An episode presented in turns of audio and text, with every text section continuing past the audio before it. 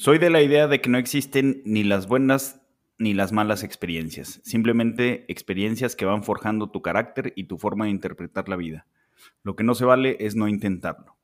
Bienvenidos a Monitox. Esta frase la dijo Alejandro de la Vega, director de ejecución comercial en Unifin. Mi nombre es Luis González y hoy vamos a hablar eh, justamente de, eh, pues bueno, eh, calza con la frase de las instituciones financieras no bancarias, particularmente a raíz de la eh, pues, del default que anunció Unifin la semana pasada.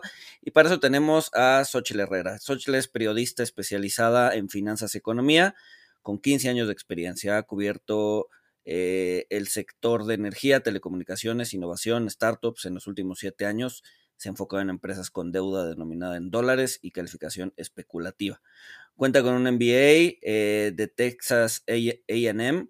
Actualmente es la encargada de México para Red Intelligence, que es un servicio de inteligencia e información sobre deuda de alto rendimiento y en problemada en mercados emergentes.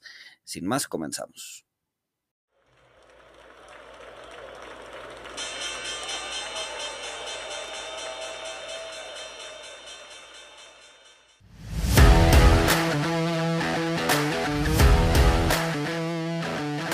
Monito, el otro lado de la moneda. Hola, ¿cómo están? Muchas gracias por, por invitarme. No, mil, mil, gracias a ti. Este, sabemos que has seguido el, drama de Unifin desde, pues desde, que empezó hace ya tiempo. Entonces, pues no, no, creemos que, nos puedes ayudar muchísimo a entender qué es lo que está pasando, no solo con Unifin, sino también con, con, el resto de los mercados, ¿no? Entonces, yo empezaría eh, pues, sentando un poquito las bases de, la conversación y eh, qué entendemos cuando hablamos de, deuda estresada o de distressed debt. claro que sí. Pues mira, deuda estresada es la deuda de una empresa que está cerca o pasando por una bancarrota o una reestructura. Y típicamente una deuda en problemada o distress trae calificaciones de triple C y trae rendimientos, o sea, en el mercado, si lo compras en el mercado secundario, de mínimo 10% arriba de lo que es el benchmark, el bono del Tesoro estadounidense o Banjico. Nosotros nos guiamos por el bono de Tesoro estadounidense. Ahora, deuda en problemada no es lo mismo que una deuda de alto rendimiento, high yield. Antes se llamaba esto bonos basura, ahora se le da un nombre un poco más este, bonito. Y este, esa es deuda que tiene calificación por debajo de triple, de triple B menos. ¿No? Este, no sé si se quieran ir un poco más atrás a explicar ahí el, eh, lo que es deuda, lo que es deuda high yield o de quién es, cómo, cómo surge este mercado. No cómo surge, cómo, cómo lo vemos. Sí, bueno, podemos hacer el comentario que, o sea, la, la, deuda grado de inversión, que esto tampoco está escrito en piedra, pues es, es, triple B hacia arriba, o sea, desde triple A hasta, hasta triple B. Eh, es, una convención de mercado porque así tienen reglas ciertos fondos de no invertir. Eh, por eso se le llama grado de inversión, pero o sea, realmente el grado de inversión no existe. Este, pero como ciertos fondos tienen el, sus, en sus mandatos, en sus guías, que no pueden invertir en deuda debajo de, triple B, eh, pues ya, se les llamó bonos basura y como tú lo dijiste, pues un, nombre pues un poquito más chic, este, pues high ¿no? Este, Exacto. Que bueno, yo, yo me pregunto si, si, si W es bonos basura, este, ¿qué, nombre le dejan a, los, a los C, no? Exactamente.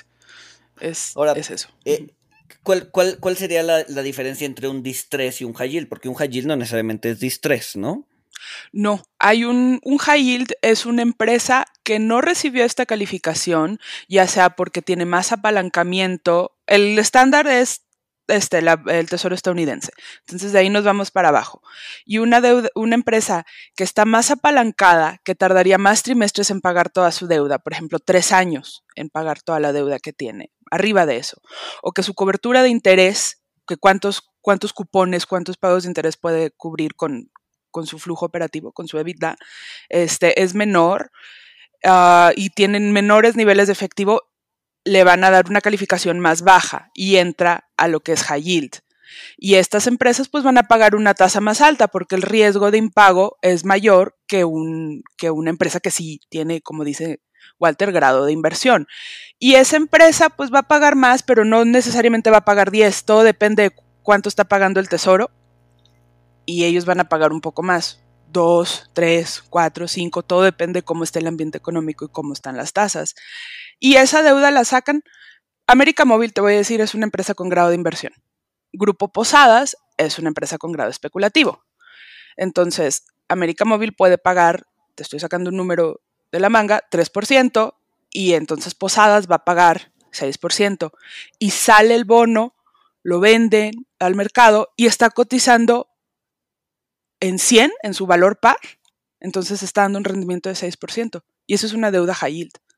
Pero si empiezas a ver que la empresa, cualquier empresa, está en problemada, están bajando la calificación, hay mayor riesgo de impago, empieza a bajar el valor del bono en el mercado secundario.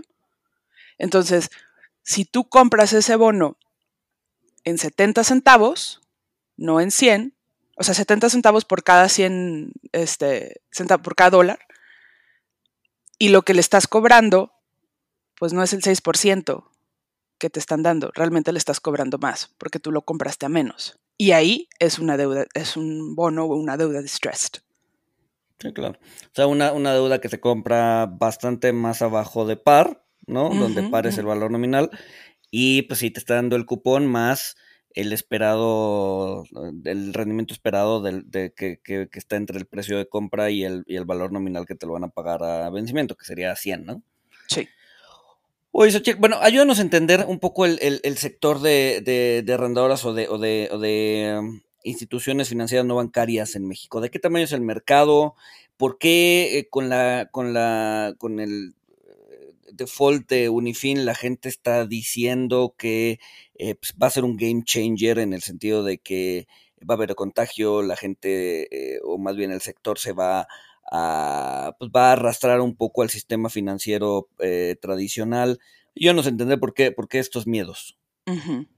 Este, bueno, como bien saben ustedes y este, los que nos escuchan, hay poco crédito en México, los bancos prestan poco relativo al tamaño de la economía, incluso comparado con, con América Latina.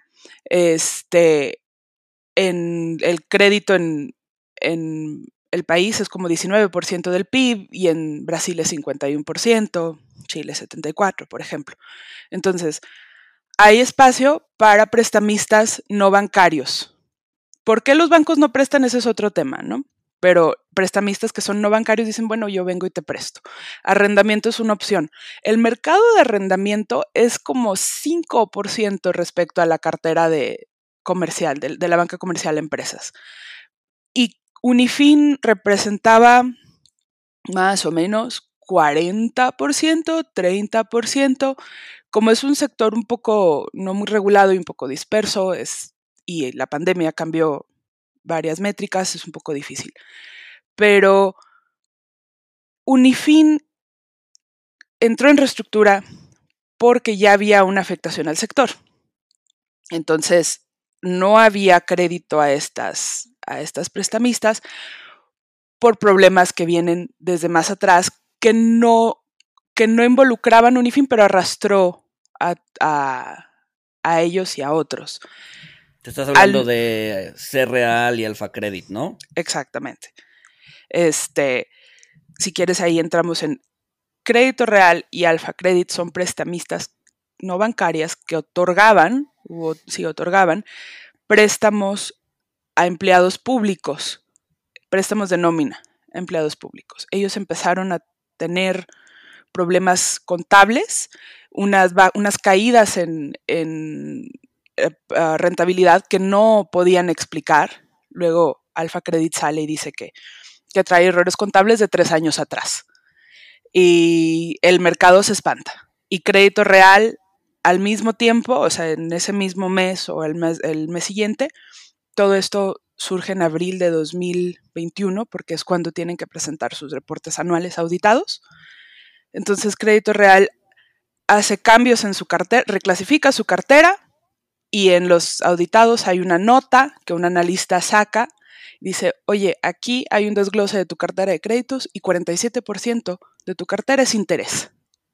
¿Interés qué? ¿De vengado, no de vengado? ¿Cómo surge esto?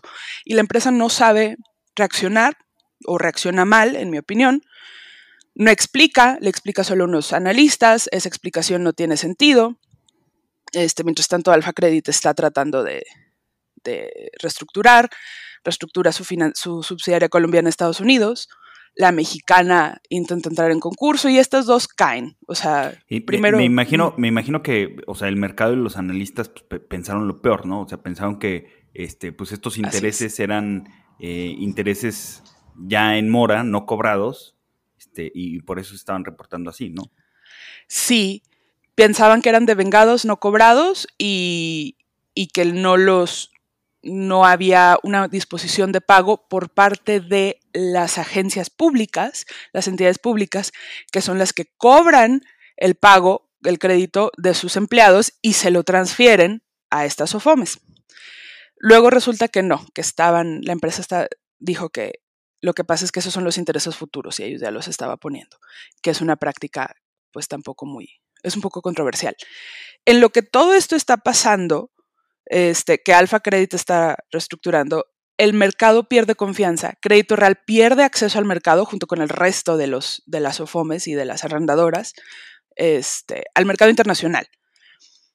Y no, tiene, no puede refinanciar y eventualmente cae en default ahora en febrero, porque no puede refinanciar un bono suizo de 170 millones de francos suizos este, tras meses de, intentar conseguir un préstamo, de una bursatilización. Entonces esto afecta a Unifin. Empieza a haber más escrutinio, enfrentan más preguntas.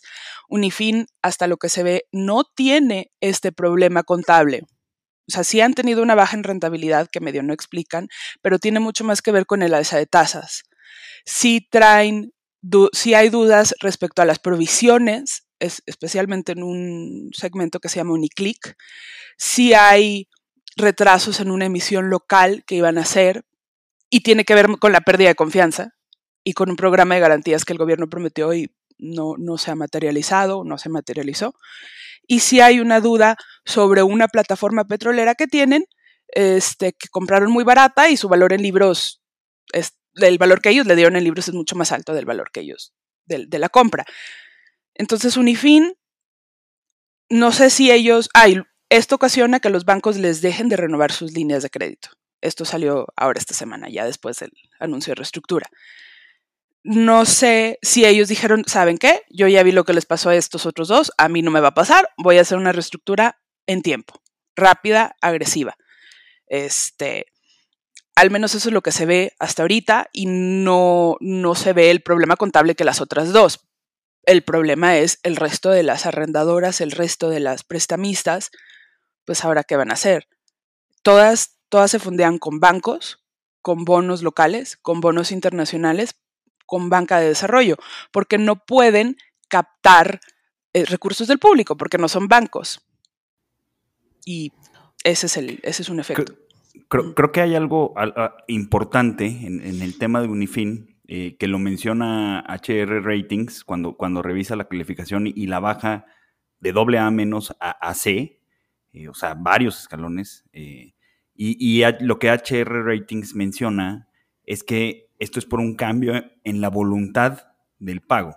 O sea, inclusive HR menciona que, este, este, esto no está fundamentado en, en, un deterioro de sus indicadores o cifras financieras, me parece que porque tenían dinero en caja eh, y, supuestamente eh, pues con, el dinero en caja y las líneas de crédito, eh, los analistas estimaban que tenían para, pues para estar haciendo los pagos de intereses y capital 24 meses. Entonces, por eso, por eso pues es, es, tan importante esto de que es un evento, o sea, es un evento de crédito, pero se está mencionando que es por voluntad de pago. Este, no, es, eh, sí, o sea, hay voluntad de pago, sí o no. Y eso, eso es lo que dice HR Ratings con base en los últimos resultados. La empresa en el segundo trimestre del año, Unifin, había recomprado 80 millones de dólares de los bonos, había refinanciado a finales, entre el primer y segundo trimestre, había refinanciado un bono de 200 millones de dólares que vencía este agosto y lo habían empujado hasta mayo de 2024 y habían obtenido un préstamo de 500 millones de dólares de Credit Suisse. Ya tenían 300 de eso, 300 millones de dólares, y los otros 200 millones eran una línea revolvente que hasta el 30 de junio no la habían bajado, no la habían utilizado. Este, y tenían al cierre, al 30 de junio, 257 millones de dólares en cash este, de, efectivo. Entonces ahí dices, pues tienes todo, ¿no? ¿Por qué no me quieres pagar? Lo que la empresa ahora está diciendo es, los bancos me dejaron de renovar líneas de crédito. Ahora ya no me quieren robar, exigen que les pague y exigen que, este, si yo emito localmente, use ese dinero para pagarles. Entonces, la empresa te quiere decir, no es tanto voluntad, es un, a mí ya no me alcanzó. sabía que Unifin traía vencimientos muy grandes de mil millones de dólares para este año. Y en la primera mitad del año, la empresa, el management estaba diciendo, yo los estoy, tengo acuerdos verbales para renovarlas todas y conforme se van las líneas de crédito y conforme se van venciendo, las estoy renovando. Si ya no las están renovando, pues de repente todo este dinero que tenías se va en pagarlo, entonces no tienes, no tienes dinero y tienes un problema. Puede que sí hay una falta de voluntad, puede que no, es, es un poco debatible. Este, qué tanto es voluntad y qué tanto es ya se acabó la música. ¿A quién, a quién eh, hablando, hablando un poquito más de, de, de Unifin, ¿no? Eh, con, con, con, esta probable debacle, eh, ¿a, quién le prestaba Unifin? Porque decías, a ver, crédito real y el FACRED le prestaban a entes de gobierno, Unifin le prestaba más al público en general. Creal y Alfa Credit le prestaban empleados de, de gubernamentales. empleados del gobierno. Ajá, Unifin le prestaba a las pymes. Este, son el arrendador, el prestamista de pymes más grande de México. Su cartera de arrendamiento puro andaba al 30 de junio por ahí de los 50 mil millones de pesos, déjame ver. Su cartera total andaba en 76 mil millones de pesos. Eso se da un tiro con la cartera pymes de BBVA, que son 88 mil millones de pesos, y Santander es 54 mil. Todas estas cifras son al 30 de junio. Las pymes son las que estaban este, recibiendo este dinero. Y cuando nos referimos a pymes, porque siempre decimos mucho pymes, bueno, ¿qué son pymes? No? Unifin y los demás, un, un doctor con una pequeña clínica que necesita este dinero para equipo médico, arrendaba. O sea, Unifin es el dueño del activo y ellos le están pagando de 36 a 60 meses y al final de esos 60 meses o le compran lo que resta o lo vuelven a refinanciar o compran otro equipo o tienen opciones. Este, una pequeña constructora, tal vez, muy pequeña, este, un contratista de Pemex, un agricultor. Hay otras financieras que se dedican a financiar agricultores que quieren construir este para quieren construir invernaderos para exportar.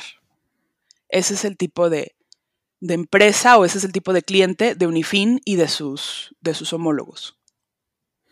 Ok, y ahora, ahora con, todo esto que está pasando, ¿va a dejar de prestar? Es decir, eh, todo, todas estas pymes que eh, necesitaban de Unifin para, para sacar un, crédito, ¿se van a ver afectadas?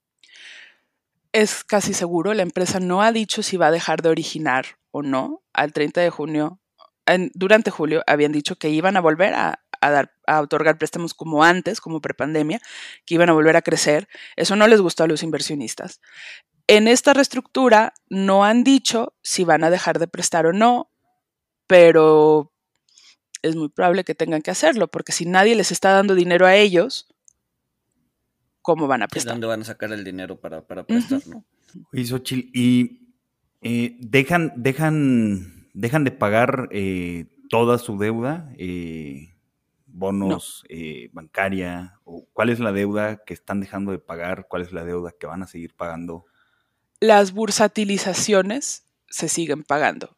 Esos los tienen, son vehículos que tienen préstamos de Unifin o arrendamientos de Unifin y están en un fideicomiso y, es la y esas son la fuente de pago. Entonces, lo que los clientes de Unifin le pagan a Unifin entra directo ahí y eso se le da a los que tienen esos vehículos, esas bursatilizaciones, que son aseguradoras, tesorerías, quien esté comprando esto en el mercado local. Esos los van a seguir pagando porque es lo más seguro. En, en una de esas ya ni siquiera los van a administrar ellos, puede que entre un segundo un backup. Este, los que van a sufrir mucho, pues son los tenedores de los 2.100 millones de dólares de bonos de Unifin, que son no asegurados. La banca que tiene préstamos no asegurados, hay una parte, una parte que está asegurada y otra parte que no. Y cuando digo asegurada es por cartera. Entonces, hay unos que van a seguir cobrando, hay otros que no. La empresa se va a sentar a negociar con ellos, les va a pedir un, pues una quita o una bájame, el, bájame la tasa de interés o no te voy a pagar por este periodo. Pero vamos a ver, no, no es parejo, pero eso es normal, no, no es controversial. Sí, de, hecho, de hecho eh, justo también en un análisis de HR que sacaron en la semana, decían que, eh, o sea, también le bajaron calificación a las bursas, ¿no? Las bursatilizaciones, según yo, estaban en AAA, la bajaron a AA eh, no, a ver, no, tuvieron un impacto tan importante como, como el papel quirografario eh, por ese respaldo que mencionas, pero sí comentaban que pues, al ser ellos los administradores y los, y los que se encargan de la cobranza de los, de los créditos, pues, al, tener menos eh, recursos, pues es probable que las bursatilizaciones también se vieran afectadas, pero no, no tanto por pago, sino por temas operativos o por temas de cobranza, ¿no? Es decir, que fueran menos eficientes para eh, pues sí, para intentar que la cartera vencida pague lo, que debe, ¿no? Entonces, si bien las bursatilizaciones eh, no se vieron tan afectadas, sí tuvieron un, pequeño golpe en su, en su calificación crediticia, ¿no? Claro. Y puede darse el caso que lo sustituyan como administrador. Este, en estos contratos normalmente hay un administrador de, que entra de relevo. En el caso de Alfa Credit entró un administrador de relevo, se llama Terracota, eh, como estaba previsto en el contrato, y se terminaron de pagar esas bursatilizaciones. Son lo que han visto recuperación en esa situación. entonces las bursas, las bursas de crédito real pagaron en tiempo y en forma. Las de Alfa Credit. Las de crédito real también siguen en eso. Están pagando. Ok. Ok. Ok, ok. Oye, eh, ayúdanos a entender un poquito cuál fue el impacto de la pandemia en estos, en estos, porque, a ver, como que muchas personas están diciendo que pues, las banderas rojas empezaron en 2020, eh, ¿por qué nadie se dio cuenta? Eh, o sea, realmente eh, la, pandemia tuvo un impacto importante en, en, cómo se desarrolló este problema, porque nos decías que habían tenido una baja de rentabilidad que no sabían explicar, ¿no? O temas contables, como fue el, caso de, de, crédito real, ¿no? Entonces, eh, ¿qué, papel jugó la pandemia en, este debacle? ¿Realmente eh, es un problema que viene de dos años atrás o, es solamente una variable más en la ecuación? En el caso de crédito real y Alfa Credit, las bajas en rentabilidad venían desde antes de la pandemia, desde 2019 e incluso más atrás, pero en esos años decían que o no decían, el hecho era que habían comprado subsidiarias en Centroamérica, que habían comprado subsidiarias en Estados Unidos, entonces a eso se debía que, no estaban, que no eran tan rentables, porque pues habían gastado en eso, ¿no? Um, Crédito Real empieza a tener estos problemas desde 2019. La pandemia viene a afectar a todos, porque si recuerdan, hubo un, acuerdos para que los bancos no cobraran o dejaran de cobrar por unos meses a sus clientes. Las SOFOMES y las arrendadoras, como el caso de Unifin, se unieron a eso, no estaban obligadas, pero pues vieron que cómo estaba la situación y dejaron de, recibir pagos. En el caso de, de Creal y de Alfa, el IMSS les dijo, no, pues no le voy a cobrar a mis, a mis cuentavientes, digámoslo así, porque no les voy a hacer eso y no se podía otorgar crédito porque no estaba la gente en su lugar de trabajo. Y en el caso de, las arrendadoras, pues las empresas no iban a gastar en eso ahorita. Un arrendamiento es dinero para comprar un bien, no es un préstamo personal. Entonces muchas empresas bajaron, dispusieron de dinero para tenerlo, por si acaso, este, pero es por si acaso, no necesariamente lo estaban gastando, estaban viendo a ver cómo, cómo pasa, qué pasaba. Y en el caso de Unifin, pues no, nadie iba a estar comprando equipo médico, o bueno, tal vez equipo médico de la pandemia, pero, pero no ibas a estar comprando un tractor en ese momento. Entonces sí, sí les afectó. Lo que más les está afectando a todas estas este, prestamistas no bancarias es el alza en tasas, el alza en tasas de la Fed. ¿En qué, en qué sentido, en qué sentido le afecta? O sea, se, se, se comprime el spread que pueden pagar y que, y que terminan pidiendo. O sea, hay, hay, un spread natural, ¿no? En donde piden prestado y prestan, ¿no? Ese spread sí. se está comprimiendo. ¿Es, es, por ahí va la afectación? Así es. Cuando suben las tasas, ellos, como no tienen depósitos, no tienen una porción de, de financiamiento que está en cero, digamos, o lo que tú pagas a tu cliente de, de rendimiento. Entonces, todo lo tienen que pagar a lo que les cobra el banco, a lo que les cobra el, mercado internacional de bonos, el mercado doméstico. Sube, aumenta lo que, lo que ellos tienen que pagar y no se lo pueden transferir directamente a su cliente, porque los contratos que tienen los clientes de, de estas empresas son a tasa fija y son a 36 meses, a 48 meses, a 60 meses. Entonces el alza la ven prácticamente de inmediato pueden tener hedges o algunas coberturas, pero la ven de inmediato y para transferírsela a los clientes se van a tardar. Entonces ese spread, mientras tanto, está comprimido y tienen que ser más eficientes, tienen que administrar, cobrar, y cobrar es caro, este, eh, dentro de ese spread y todavía tener un poco más. Si a eso lo juntas con, por ejemplo, ahorita que estás viendo que si viene una recesión o no, la calidad de tus créditos se va a deteriorar. O sea, hay gente que no te va a pagar y las, los prestamistas no bancarios ven ese deterioro en la calidad del crédito antes que los bancos. O sea, el banco nada más le presta el más seguro y ellos le prestan a otros que no son tan sujetos de crédito, entonces son los que más van a sufrir en una situación económica difícil. Entonces, juntas tasas más altas, deterioro en calidad crediticia, no este, problemas para transferirlo esto a los clientes, y es una situación muy difícil para todas estas prestamistas. Sí, claro, y además estás, el, el, tema de la recesión, pues va a hacer que la gente también no pida tanto dinero para expandirse. Entonces, eh, pues sí, tienes, o sea, la forma de pasarle la ta una tasa más alta al, al, cliente es con nueva originación. El problema es que la nueva originación va a estar eh, ralentizándose por la ralentización económica y entonces pues tienes la tormenta perfecta. Exactamente. Que, también juega un papel muy importante lo que comentas, ¿no? O sea, si, si los, los, bancos son los que le otorgan líneas de crédito y financiamiento, y pues eh, si, si los bancos eh, pueden ver o creen un poquito antes que van a venir problemas, pues cierran la llave eh, y, y, y pues causan un problema de, de, liquidez que después se convierte en solvencia, ¿no? Ellos le cerraron la llave precisamente ahora a Unifin y posiblemente o muy probablemente le van a cerrar la llave a los demás.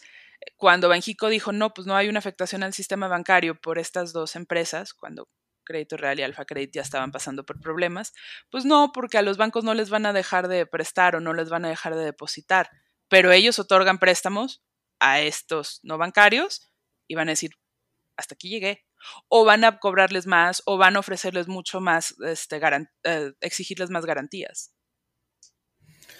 Claro, entonces, a ver, eh, eh, cuando vimos la caída de crédito real de Alfa Credit, eh, realmente no hubo mucho impacto en el sector financiero tradicional. ¿cuál, cuál, ¿Cuál podría ser el impacto con la caída de Unifin? O sea, ¿realmente son temas aislados? o sea, ya vimos que le deben a pues, la mitad de la banca de México. ¿Realmente esto, o sea, el impago podría ser un problema para estos bancos? Considero que no, porque creo que sí les pagarían por las garantías que hay. Este, en, en la fila de, de pagos de, de, prioridad, este, los bancos que tienen garantías son los más, son los que van más arriba. Mm, los bancos de México están muy bien capitalizados, entonces sí van a tener ahí algunos asuntos de, bueno, pues esto lo tuve que, que poner a pérdida, pero un banco del tamaño de Santander, de BBVA, de Banamex, para empezar va a lograr que le paguen lo más que se pueda, si no es que todo. Y segundo, no le afecta a nivel sistémico. Sea, al final ya la cartera de, de crédito de estos grandes bancos pues, es mucho más profunda y grande que lo que sea que le, esté, que le hayan prestado a, a Unifin, ¿no? Exactamente. Hay unos bancos medianos, hay unos bancos de desarrollo que sí podrían ser un poquito más afectados, pero por su tamaño en el caso de los bancos medianos y en el caso de la banca de desarrollo, pues porque le prestaba a todos estos. Entonces de repente enfrentar, oye, tengo que quitar aquí 300 millones de dólares o más porque estás hablando de tres, les puede afectar, pero nada, nada que, nada que los vaya a quebrar, para nada. Y en cuanto al resto de, instituciones no bancarias, eh, SOFOMES, otro tipo de, instituciones, pues imagino que o sea, ya están afectadas porque pues se debe de estar, o sea, así como le cerraron la llave a Unifin, eh, los que estén muy apalancados o con prácticas contables agresivas, eh, o, quizá pues otro, otro perfil de clientes, inclusive pues más, no sé cómo decirlo, más subprime, pues me imagino que eh, pues ellos también les van a empezar a, cerrar la llave. O sea, esto, eh, este, este, este evento de Alfa Credit, Crédito Real, ahora Unifin, eh, o sea, podría traer, pues, pues sí, una, una afectación donde truenen muchas instituciones no bancarias y esto se vuelva pues alguna clase de riesgo sistémico o por el tamaño del sector, eh, pues no, no, o sea, como lo dijiste, pues los bancos eh, por su tamaño, eh, pues no importa qué tan afectado se ve el sector, van a reconocer pérdidas, pero pues no, no, no es algo sistémico. Sistémico para el sector no bancario. O sea, es muy posible que haya ahí consolidación y que veamos más financieras en problemas porque no están obteniendo crédito. Ah, de las seis financieras no bancarias con deuda internacional, pues ya van tres, quedan otras tres. De esas, curiosamente, había una que tuvo problemas antes, salió de eso muy bien y ahora está muy bien. Y es de las que más riesgo tiene porque son préstamos personales a, la economía informal. Pero ¿De pues, quién es? Financiera Independencia. Mm. Este, ellos tenían se veían en problemados antes de la pandemia. Hicieron una, no es una reestructura, nada más es un, bueno, vamos a deshacernos del negocio de nómina, nos vamos a dedicar a lo que más nos conviene, donde más sabemos jugar, que son estos préstamos a la informalidad, que cobran intereses bastante altos. Este, y ahora se están expandiendo hacia Estados Unidos y en la pandemia lo que hicieron es una reserva y limpiaron la cartera, entonces ellos ahorita están muy bien este, sorprendentemente. Y hay, o no sorprendentemente, pero hace varios años no se esperaba que ellos eran los que les iba a ir también.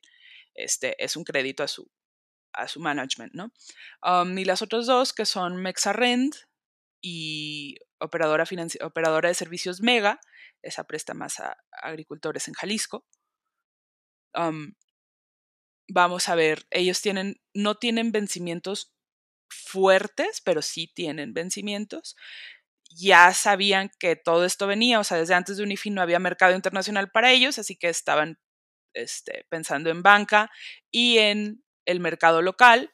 Vamos a ver cómo reacciona el mercado local, si tiene la profundidad suficiente, si hay demanda o si se seca la demanda.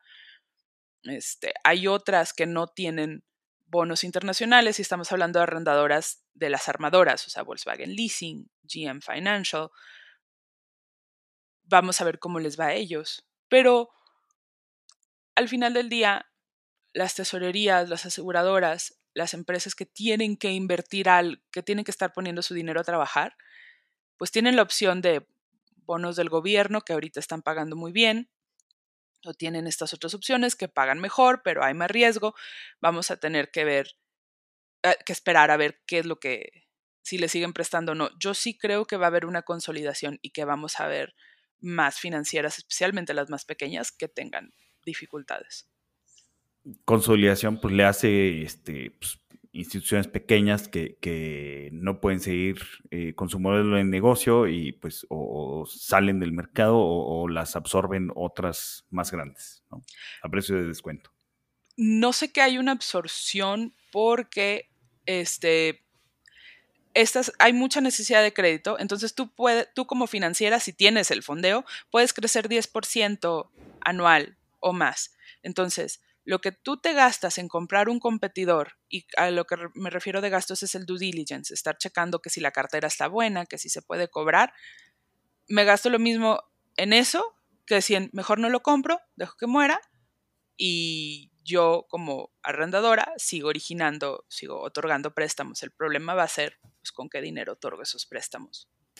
entonces, en, tu mejor opinión, ¿cuál, ¿cuál tiene la mayor probabilidad de caer eh, ahora sí que en la siguiente ronda, la siguiente semana? La siguiente semana.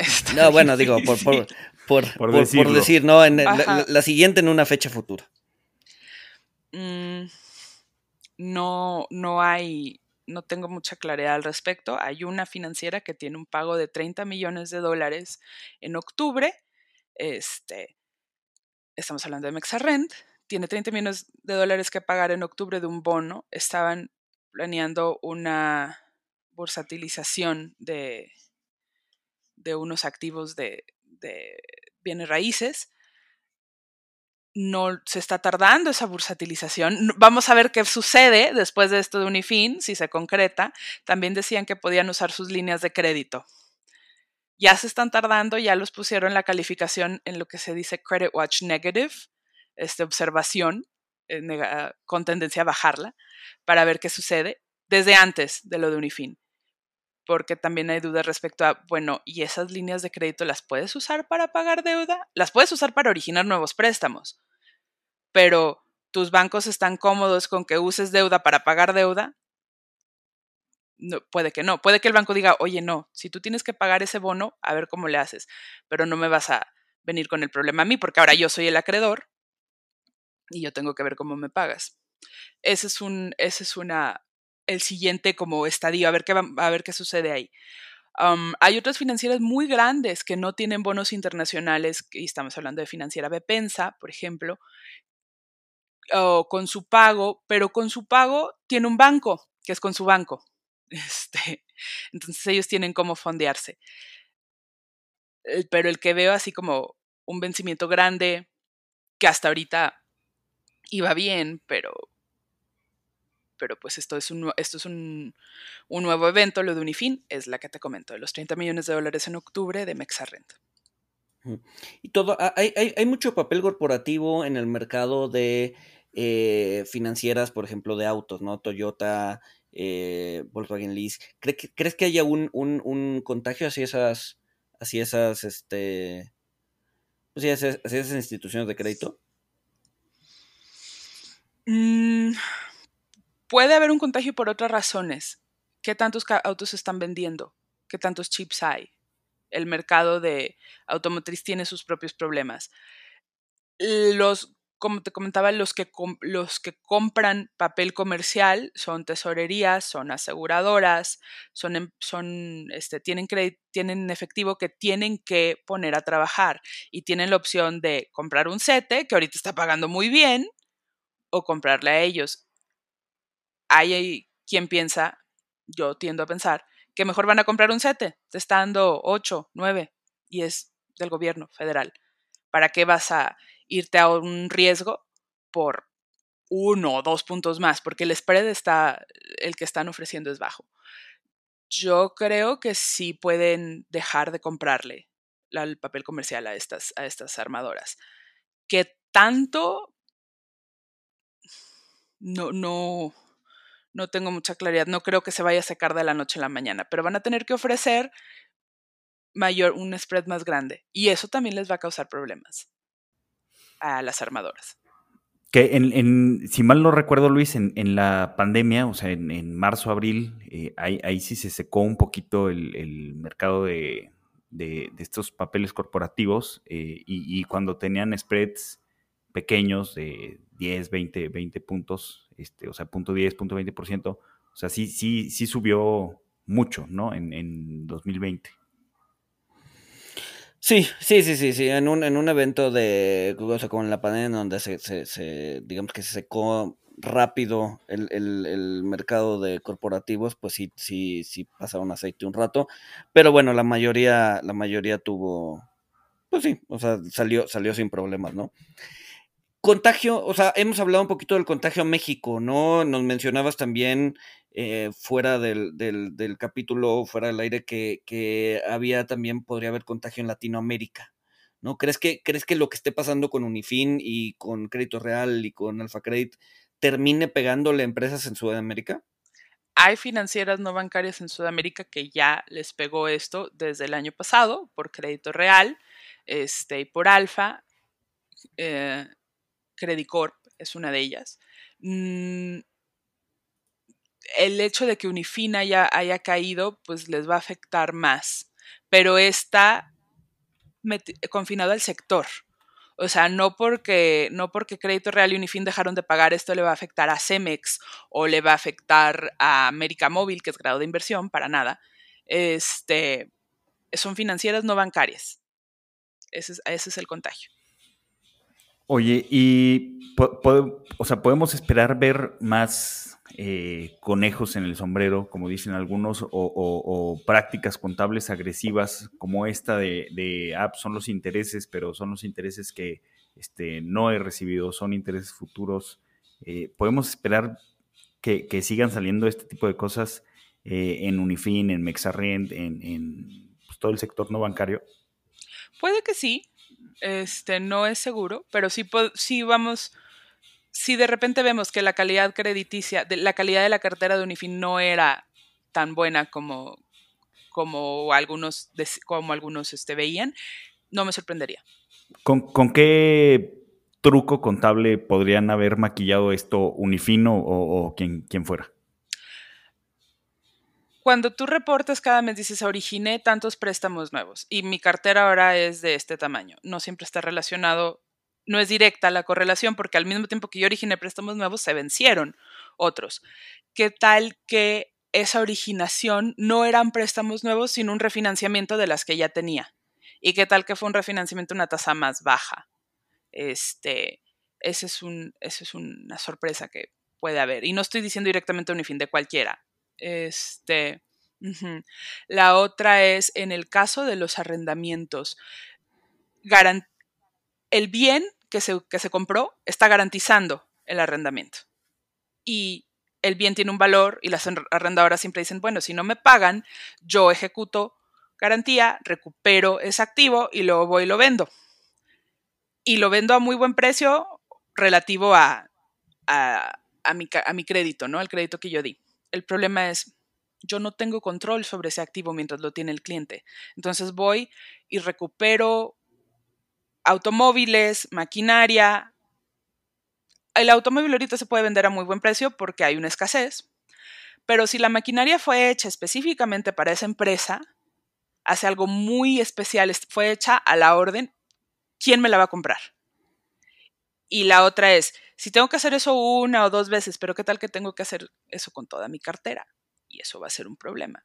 Esos son el tipo de, sorpresas o de, o de problemas que puedes ver cuando hay una situación así de, de reestructura. No me sorprendería, pero tampoco estoy diciendo que eso es lo que va a pasar. También puede suceder que Unifin sienta a todos en la mesa y les diga, a ver, yo aquí necesito una quita del 30% y necesito no pagarte intereses por 18 meses. Te voy a pagar con, en especie, con nuevo bono, nuevo papel. Y si no lo aceptas, pues voy a quebrar, ¿eh? Entonces, o negociamos o nos caemos todos juntos, o nos caemos todos juntos. Y lo pueden hacer y pueden salir adelante. El problema va a ser quién les va a prestar en el futuro. Sí, ¿quién les va a prestar después? Sí, un poco, un poco la estrategia que está siguiendo Unifin hoy por hoy es, es eso, ¿no? O sea, no, no, esperarse hasta el último momento y decir, ok, ya no puedo, sino que todavía tiene eh, cierto poder de negociación y poderles decir, a ver, este, deja de pagar, quiero reestructurar. Eh, y, y, digamos que no llegar hasta las últimas consecuencias porque entre más se en problema, pues más poder de negociación va perdiendo, ¿no? Hoy por hoy todavía tiene bastante poder de negociación al momento de sentar a los saqueadores en la mesa. Entonces podremos ver que es una estrategia del management más que la necesidad de dejar de pagar intereses. Pues es una estrategia para sobrevivir, ¿no? O sea, si yo vi que los demás llegaron hasta el último y ya no tienen nada y se fueron, o sea, perdieron, una, una liquidación de crédito real, por ejemplo, que también es un prestamista muy grande, pues ellos contrataron asesores que son conocidos por ser muy agresivos. Rothschild es un asesor financiero este, competente, agresivo, que siente y que dice, somos adultos, no te puedo pagar, te puedo pagar la mitad. ¿Lo quieres o no? Ok, ok. ¿Qué se nos está pasando? ¿Qué nos estamos preguntando? ¿Qué, qué, qué nos estamos viendo? ¿Qué, probabilidad eh, crees tú, digo, este, con, la información que hay ahorita, que pues es limitada, es poca, que, puedan hacer esta reestructura de una forma exitosa y, sobreviva el negocio? O sea, se puedan volver a fondear después. 50-50. Probabilidad de que se puedan fondear después está muy difícil, pero hay opciones. Puedes tener, te puedes fondear con inversionista, con equity, no con deuda. Entonces, si consiguen un inversionista fuerte o si consiguen un socio que les dice, bueno, yo te voy a prestar, te, voy a dar dinero por los próximos dos años, podrían salir adelante. Hay gente muy negativa en el mercado y a veces yo soy de ellos, que dicen, es que un prestamista no se puede reestructurar porque no tiene activos. Cuando una cerera se reestructura, tiene un activo y lo que hace es, pues, fabricar y vender acero. El prestamista no bancario, ¿qué es lo que tiene? Tiene derechos de cobro. Su activo es dinero. Y si no tiene dinero, pues no tiene activos. Entonces, también hay una, una tendencia o una corriente muy fuerte que dice, ninguno de estos va a sobrevivir porque no se puede reestructurar un prestamista, tal vez uno de diez. Pero eso es como lo más negativo que puedes ver también está, está la opinión de que lo están haciendo ahorita, lo están haciendo a tiempo y lo están haciendo de una manera un poco más competente, que se pueden llevar entre las patas a, a prestamistas, a sus acreedores, a accionistas, claro que sí, es, muy probable.